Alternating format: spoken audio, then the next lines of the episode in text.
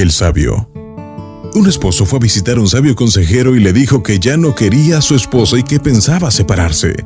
El sabio lo escuchó, lo miró fijamente a los ojos y solamente le dijo una palabra, ámela, y luego cayó.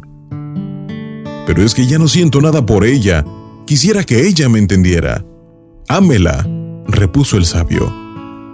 Y ante el desconcierto del Señor después de un oportuno silencio agregó lo siguiente, Amar es un verbo, y el fruto de esa acción es el amor. El amor es un ejercicio de jardinería. Arranque lo que hace daño. Prepare el terreno y siempre sea paciente. Riegue y cuide. Esté preparado porque habrá plagas o sequías o exceso de lluvia, pero jamás por eso abandone usted su jardín. Ame a su pareja, es decir, acéptela, valórela, admírela, dele ternura, compréndala. No tengo más que decirle.